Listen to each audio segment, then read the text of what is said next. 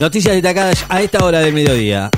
La temperatura actual en la ciudad de Necochea, 25 grados. Humedad 42%. La presión 1008.3 en hectopascales.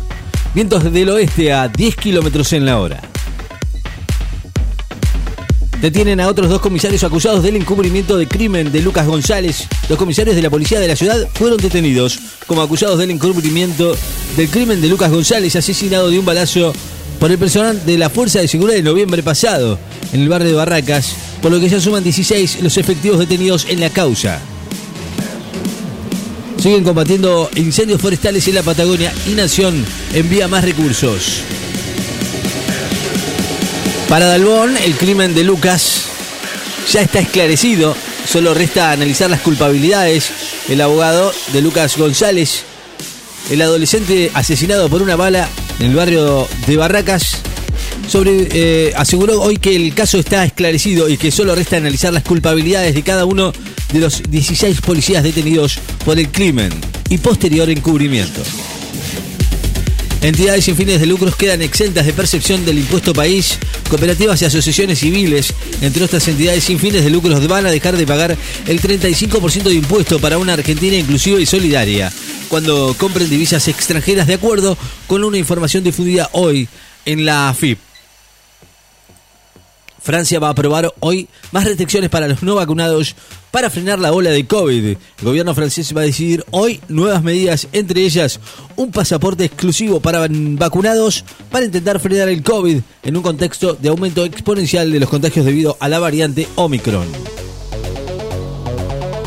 Investigan el video de un encapuchado que amenaza, que amenaza matar a la reina Isabel y una intromisión en el Castillo Real.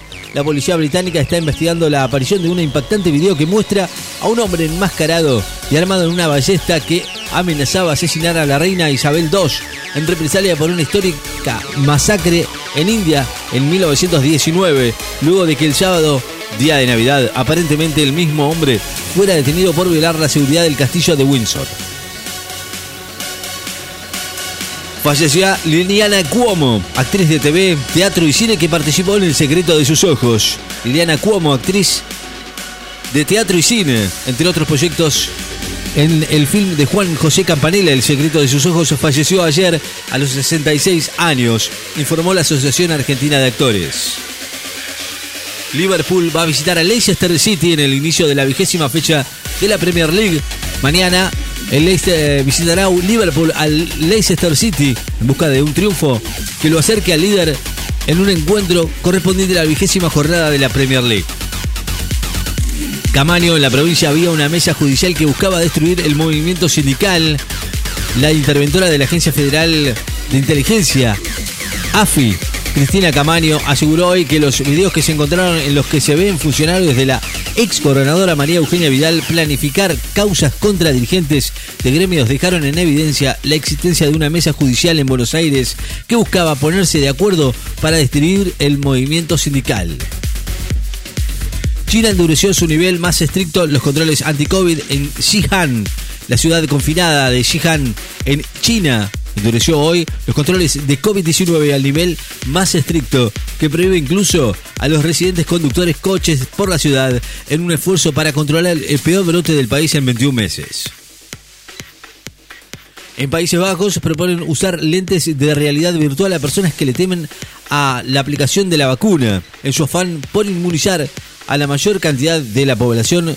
Países Bajos le propone vacunarse usando lentes de realidad virtual a las personas que le temen a la aplicación de las vacunas, pero que quieren inmunizarse contra el coronavirus, según informó este lunes el ministro interino de Salud, Hugo Jorge. El aumento de la violencia en Myanmar preocupa profundamente a la nueva enviada de la ONU. La nueva enviada especial de Naciones Unidas para Myanmar, Nolan Heiser, dijo hoy estar profundamente preocupada por el aumento de la violencia en la ex Birmania, dos días después de que al menos 35 civiles fueran asesinados por la fuerza del Estado. El presidente encabeza la ceremonia de ascenso de miembros de las Fuerzas Armadas. El presidente Alberto Fernández encabezará este mediodía junto al ministro de Defensa Jorge Tayana la ceremonia de ascenso de los nuevos generales, almirantes, brigadieres de las Fuerzas Armadas. La temperatura actual en la ciudad de Necochea 25 grados. La humedad 42%. Vientos del oeste a 10 kilómetros en la hora. Noticias destacadas en la FM. Estás informado.